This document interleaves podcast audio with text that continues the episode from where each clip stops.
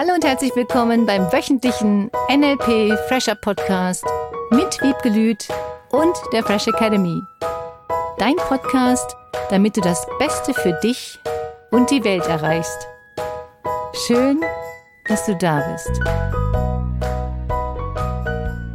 Herzlich willkommen zum Podcast der Fresh Academy. Schön, dass du auch diese Woche wieder eingeschaltet hast. Herzlich willkommen, Wiebke Lüth.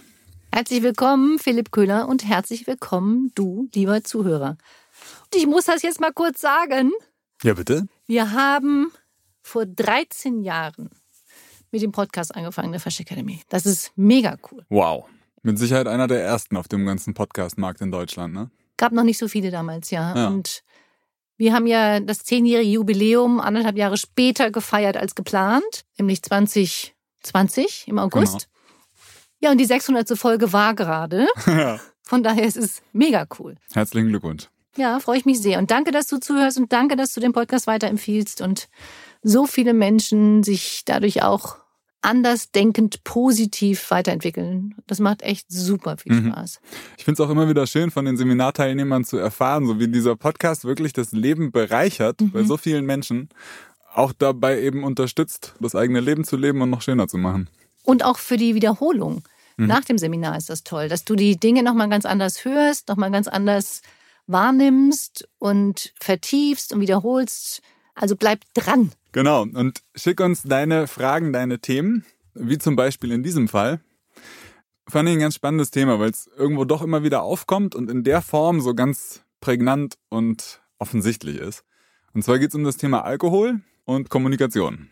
Ja, tatsächlich eine Beziehung, die schon seit knapp zehn Jahren besteht und es jetzt von ihrer Seite auch so geschildert wird, dass er ab und zu selten Bier trinkt, das aber überhaupt nicht verträgt, mhm. irgendwo aber auch nutzt, um eben alte Themen wieder hochzuholen und in der Beziehung einen Streit zu verursachen. Dass dann jedes Mal quasi die gleiche Kurve nimmt, dass sich dieser Streit dann richtig anstaut, dass er das Haus verlässt, sie zu Hause sitzt, wirklich Angst davor hat, dass er wieder zurückkommt und hinterher die beiden sich wieder vertragen, in Anführungszeichen, er sich entschuldigt und das Ganze dann erstmal gegessen ist. Und sie jetzt eben fragt, wie sie selbst entspannter mit dieser Situation umgehen kann und dass sie doch wegen einzelner Aussetzer nicht diese Beziehung aufgeben möchte oder dass das doch nicht sein kann. Da tauchen ganz, ganz viele Fragen sofort bei mir auf. Mhm. Im Sinne von, wie oft passiert das? Wann genau passiert das? Wie viel trinkt derjenige? Oder ist das schon ein Unterstützen eines Alkoholikers, indem sie sagt, der verträgt den Alkohol nicht? Und das kommt ja nur ganz selten vor. Ich hatte meine Freundin, die mit einem Alkoholiker verheiratet war. Das war wirklich eine Co-Abhängigkeit.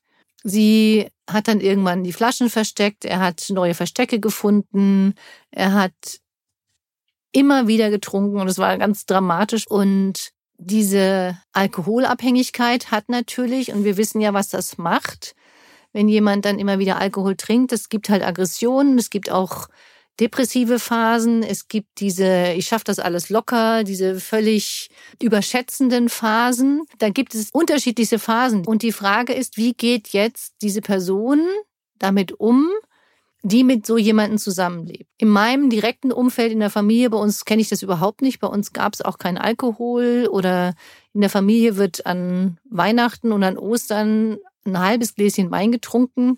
Ansonsten kannte ich das von uns zu Hause nicht. Von daher war bei uns auch nie Alkohol ein großes Thema, weil das auch nie eine notwendige Bedürfnisbefriedigung gab, die man mit diesem Alkohol erfüllen musste.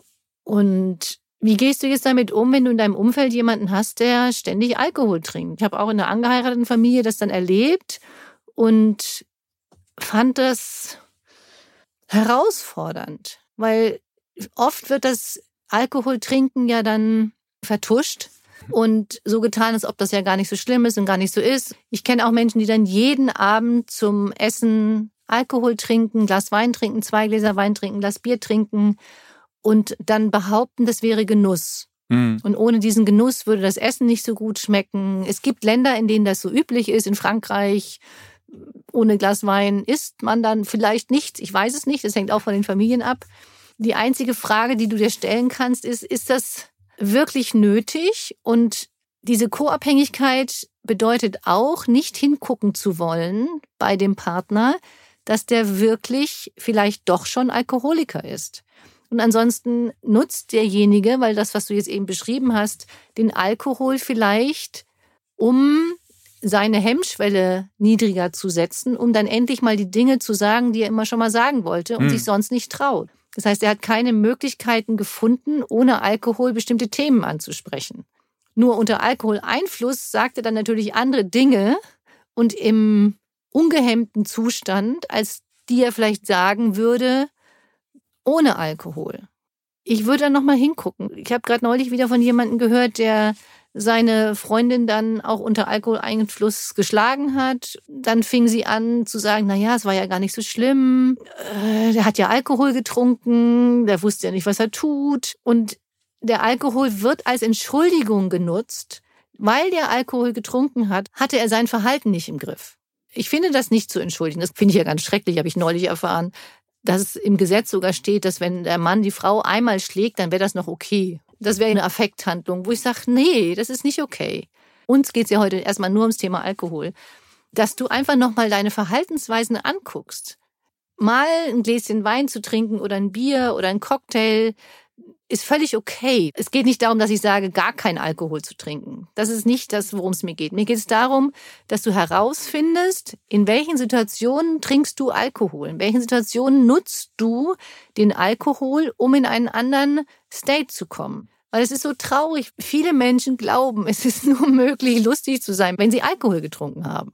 Und das ist eine Fehleinschätzung. Eine maximale Fehleinschätzung. Und manche glauben, dass sie nur dann jemanden ansprechen können, flirten können, wenn sie Alkohol getrunken haben, weil es eine bestimmte Hemmschwelle niedriger setzt. Ich glaube das nicht und ich halte es für viel wichtiger, dass du lernst, wie kannst du flirten, wie kannst du in einen entspannten Zustand kommen, wie kannst du eine Menge Spaß haben ohne Alkohol. Und das geht durch die Techniken von NLP. Es geht. Ja, ich habe so viele Menschen, die jetzt in Beziehungen leben und es ohne Alkohol hingekriegt haben. Das ist wirklich schön. Es gibt ja auch unterschiedliche Reaktionen auf Alkohol. Einige werden nur müde, einige meinen, sie müssen dann unbedingt Sex haben. Es gibt welche, die äh, anfangen zu sagen, weil sie Alkohol getrunken haben, sind sie aus Versehen mit jemand anders im Bett gelandet. sie könnten ja gar nichts dafür, weil wenn sie keinen Alkohol getrunken hätten, dann wäre das ja gar nicht passiert. Mhm. Ich finde solche Ausreden ätzend. Dann trink keinen Alkohol, lass es. Mhm. Wenn du weißt, dass du auf eine bestimmte Art und Weise reagierst, dann lass es. Und wenn du meinst, es nicht lassen zu können, dann ist es schon ein Suchtgefühl. Das ist ein Gefühl von, ich brauche jetzt diese Bedürfnisbefriedigung. Es gibt Möglichkeiten, das zu lassen. Es gibt Möglichkeiten, sich Ekelanker zu setzen. Es gibt Möglichkeiten, einfach den Alkohol durch Wasser zu ersetzen. Oder einfach auch wie eine Freundin von mir, die ganz rigoros sagt, sie trinkt keinen Alkohol, sie lässt es einfach, sie trinkt nur Wasser. Das einfach auch zu sagen, das ist das große Problem ja auch mit Jugendlichen. Die werden in diesen Gruppenzwang hineingezogen oder auch bei Erwachsenen. Ich kenne das ganz oft, dann bin ich eingeladen und wir sitzen da zu acht und ich bin die Einzige, die keinen Wein trinkt. Und dann auch Wiebke, ne? Ich meine, die, die mich jetzt kennen, die wissen das schon. Nur wenn ich irgendwo neu bin, habe ich das jetzt ein paar Mal erlebt, dass bist du ein Spielverderber? Mhm. Über was kann man denn mit dir dann noch reden? Mhm. Wenn man mit dir über Wein nicht reden kann. Ich sage, also es gibt noch ein paar mehr Themen auf dieser Welt als nur Alkohol. Das, was ich in dem Verhalten auch immer wieder sehe, ist so dieses, ich mache mich doch jetzt auf, indem ich Alkohol trinke und zeige mich ein bisschen unter meiner Hemmschwelle. Deswegen erwarte ich das jetzt von dir auch. Weil ansonsten können wir ja gar nicht auf Augenhöhe sozusagen miteinander kommunizieren. Das ist so das, was ich da immer wieder drin erkenne.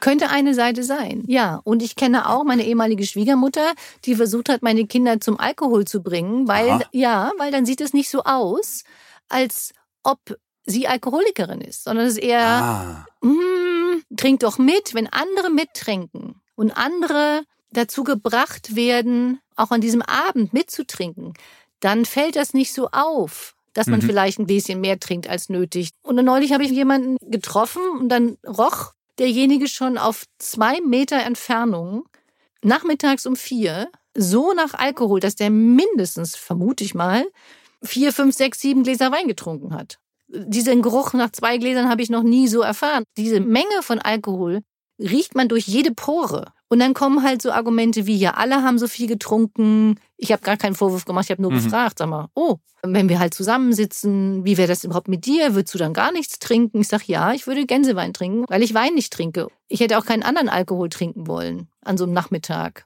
weil für mich der ganze Nachmittag dann weg ist gefühlt. Einfach nochmal zum Thema Alkohol, dich wirklich zu fragen, schmeckt der dir wirklich?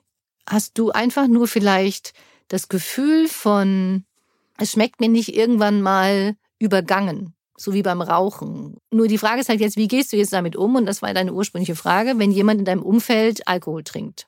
Vielleicht noch zwei Sachen. Zum einen nochmal rückblickend zu gucken auf dieses Verhalten von jemand trinkt Alkohol. Das ermöglicht ihm in eine gewisse Emotion, Gefühl, Öffnung zu kommen, Verhaltensweisen auszuleben, die ohne Alkohol in Anführungszeichen er glaubt oder genau. sie glaubt. Er glaubt, äh, das ist das wichtige Wort dabei, genau, Philipp. Und das sind ja jetzt klassische NLP-Techniken eigentlich, ne? Eben auf der einen Seite diese Verankerung und diese mhm. Konditionierung auch irgendwo stattfindet. Mhm. Und auf der anderen Seite du auch beschrieben hast, dieses Umfeld, was das in Anführungszeichen sich schön redet. Würdest du das nochmal so aus NLP-Methoden beschreiben, was da eigentlich passiert und warum das falsch angewendet ist und wie es richtig aussehen würde? Das sind erstens Glaubenssätze. Derjenige glaubt, ich kann das nicht oder ich kann das nur wenn. Das entsteht durch Sätze, die zum Beispiel im Umfeld gesagt werden. Er glaubt zum Beispiel, wenn ich nicht in der Gruppe mittrinke, dann bin ich nicht anerkannt. Es gibt Menschen, die sich nicht trauen, ihre Meinung zu sagen und zu sagen, ich trinke keinen Alkohol, ich will heute auch keinen Alkohol trinken, ich möchte das nicht. Das ist natürlich oft ein Dazugehörigkeitsgefühl machendes Ritual, wie es ja auch in den Studentenverbindungen ist oder wenn man zusammen abends weggeht. Das sind Rituale, die sich manche Menschen erschaffen. Willst du dazugehören? Hast du das Gefühl, du gehörst nicht dazu, wenn du den Alkohol nicht trinken würdest? Das ist das gleiche mit Rauchen, mit Drogen. Im Grunde kannst du das alles unter einen Hut tun. Du tauschst das nur aus. Mhm. Und jetzt sind wir beim Alkohol. Fürchtest du etwas, wenn du dann in einer Gruppe den Alkohol nicht trinkst? Eltern, die ihren Kindern sagen, sie sollen keinen Alkohol trinken und selbst jeden Abend ein Glas Wein auf dem Tisch beim Essen stehen haben. Das ist eine Farce. Wie kannst du jemandem was beibringen, wenn du das dann selber so nicht tust, was natürlich verständlich auch mal ist? Und es geht nicht darum, nicht auch mal ein Glas Alkohol zu trinken. Was ist das, was du selber vorleben willst? Du sagst und was du tust. Und ich kenne auch Phasen, dann trinke ich mal, wenn jemand da ist, mit demjenigen was mit und dann gibt es Phasen, mit dem trinke ich es nicht mit. Nur das ist dieses Gefühl, du kannst es frei entscheiden. Das ist kein, du musst das jetzt machen. Also auch dieser Partner, der gerade beschrieben wurde. Und das finde ich viel spannender. Was sind die Auslöser? Weil manchmal ist es Frust. Man glaubt, nur durch den Alkohol die Bilder im Kopf verändern zu können. Und das ist eine klassische NLP-Technik. Wie kannst du deine Bilder im Kopf verändern, deine Stimmen im Kopf verändern? Damit du dafür kein Ersatzmittel brauchst, wie Alkohol. Kannst du da ein Beispiel machen? Es gibt Leute, die, wenn sie traurig sind, sich eine Flasche Bier kaufen oder ein Glas Wein trinken, weil sie dann sich besser fühlen. Ich glaube nicht, dass es auf Dauer ein besser fühlen ist, sondern damit fangen sie auch irgendwann an zu glauben und es entstehen dadurch Glaubenssätze. Das finde ich so dramatisch daran, wenn ich das jetzt mal so total dramatisch ausdrücke, dass Menschen anfangen zu glauben, es geht nicht mehr ohne. Sie können nicht mhm. ohne Alkohol glücklich sein. Sie können nicht ohne Alkohol am Abend das verarbeiten. Sie brauchen, um Entspannung zu bekommen, den Alkohol. Das ist wie im Flieger. Flugbegleiter dann schon Alkohol anbieten zum Teil und sagen, dann könnte man besser schlafen. Das sind mhm. Bullshit. Vielleicht glauben manche davon besser einschlafen zu können. Nur wir wissen auch, was der Alkohol mit dem Körper macht. Auch da, was sind die biologischen Dinge, die passieren im Körper von jemandem, der jeden Tag Alkohol trinkt. Ich kenne Menschen, die sind so vergesslich geworden, weil sie so viel Alkohol getrunken haben. Mhm. Die erinnern sich noch nicht mal, was ich vor einer Woche gesagt habe. Das war wirklich in einem wichtigen Gespräch und die erinnern sich einfach nicht. Ich will das nicht. Ich habe ein mega cooles Gedächtnis, gebe ich jetzt einfach mal an und ich will das behalten. Selbst Teilnehmer, die vor zehn Jahren irgendwie das letzte Mal hier waren und du dann sofort sagst, ah ja, weiß ich genau, du sagst neben dem, neben dem, das ist so ja, faszinierend. das ist mein Ziel, das weiter behalten zu können. Mhm. Und ich möchte auch da das Risiko äh, nicht eingehen, dass mein Körper aufgrund von Alkohol irgendwelche Beeinträchtigungen hat. Das ist mir und meiner Gesundheit wichtig. Ich fürchte, dass viele auch da durch diese schnelle Bedürfnisbefriedigung im Sinne von, ich muss mich jetzt ganz schnell gut fühlen. Statt mhm. eine NLP-Technik zu nutzen, dein Gefühl rausnehmen, rumdrehen, wieder reintun, dein Bild zu verändern, auf was Schönes zu gucken, ein Smiley anzugucken, zu lächeln, diese Techniken nicht nutzen und meinen, sie können das mit Alkohol tun. Alkohol verlangsamt die Bilder im Kopf. Die Leute werden langsamer. Und durch dieses Langsamere können sie natürlich auch dann nicht schnelle Bilder im Kopf verändern, im Positiv. Das hat genau den gegenteiligen Effekt. Und ich will das, also das Gehirn darf schnell bleiben. Die Bilder dürfen schnell verändert werden im Kopf. Die Stimmen im Kopf darfst du auch schnell verändern in positive Stimmen. Wenn du sagst, es schmeckt aber so gut, sage ich jetzt mal so bewusst, ja, es gibt bestimmte Sachen, die schmecken mir auch gut. Finde ich auch cool. Entscheide frei, wann du das nutzt. Wenn dieses Gefühl kommt von, boah, ich brauche das jetzt, mhm. ohne das geht's nicht. Ja. Und da guck hin und prüfe, was ist das, was es auslöst? Was ist das Gefühl? Was willst du nicht fühlen? Welchen Schmerz willst du nicht aushalten? Oder glaubst du, dass du Schmerz nicht aushalten kannst? Welches Bild möchtest du im Kopf verändern? Welchen Ton gibt es zu verändern? Geht es nur darum, jetzt in der Gruppe Mitglied zu sein und keinen blöden Kommentar abzukriegen? Mhm. Oder übst du zu sagen, ich will das nicht? Egal, was die anderen außenrum um dich sagen. Und dieses Selbstbewusstsein zu haben und dieses Selbstverständnis zu haben, wenn du keinen Alkohol trinken möchtest, dann trink keinen. Und das kannst du ja auch üben an Tagen, wo du das Gefühl hast, das muss so sein, zu sagen, ne, will ich nicht. Und diesen Willen zu stärken, für mich hat das ganz viel auch mit Willenskraft zu tun. Wie kannst du deine Willenskraft stärken, die Dinge zu tun, die dich noch mehr unterstützen? Ja, ich glaube, das, das, was du da gesagt hattest, was ich gerne nochmal wiederhole, dieses für sich selbst klar machen und reflektieren, wann benutze ich das und wie abhängig glaube ich davon zu sein oder wie leicht fällt mir das auch dieses Bedürfnis zu befriedigen ohne diese Substanz und es kann ja dann, ist ja austauschbar, kann ja alles Mögliche sein theoretisch, mhm. aber in dem Fall eben der Alkohol.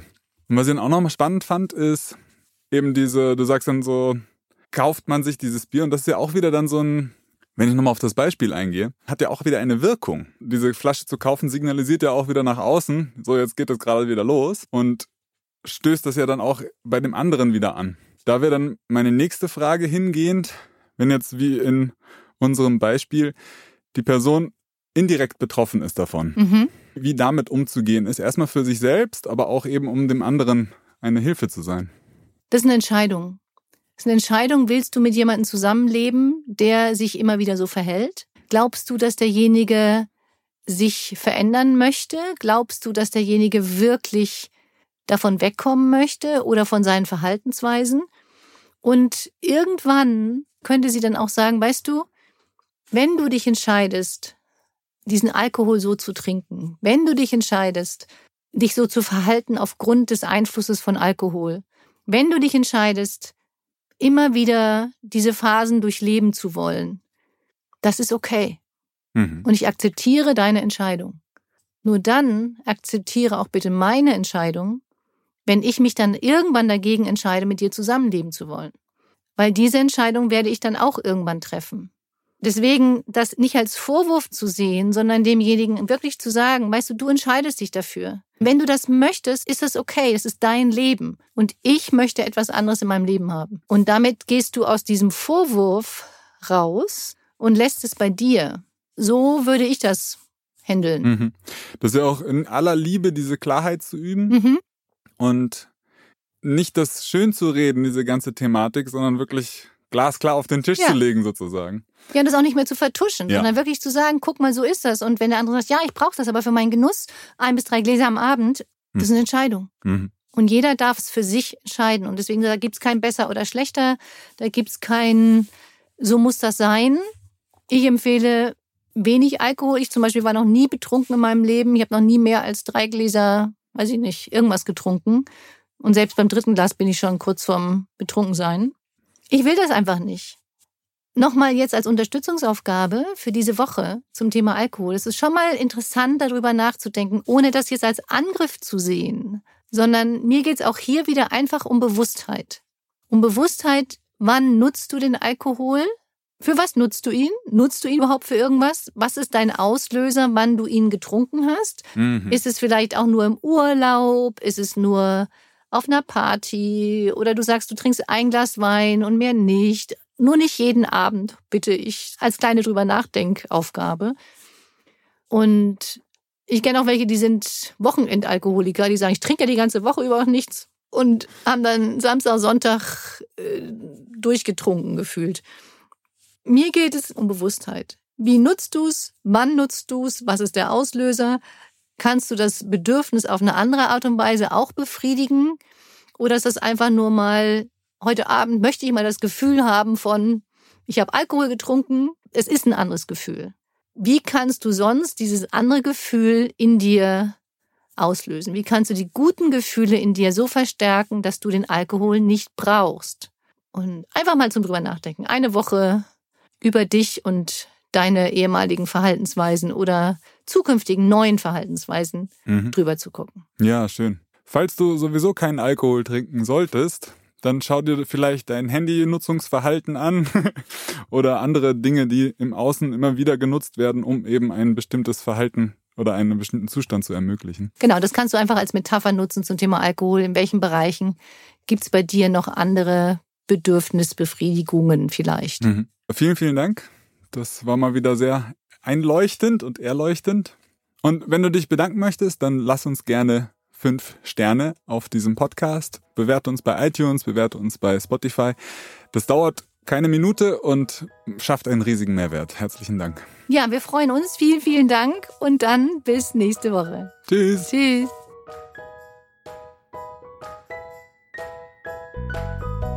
Das war der wöchentliche NLP Fresher Podcast mit Wiebgelüt und der Fresh Academy. Dein Podcast, damit du das Beste für dich und die Welt erreichst. Danke fürs Zuhören und danke fürs Weiterempfehlen. Seminarangebote und weitere Informationen findest du in den Show Notes und natürlich unter www.fresh-academy.de. Ich freue mich auf dich.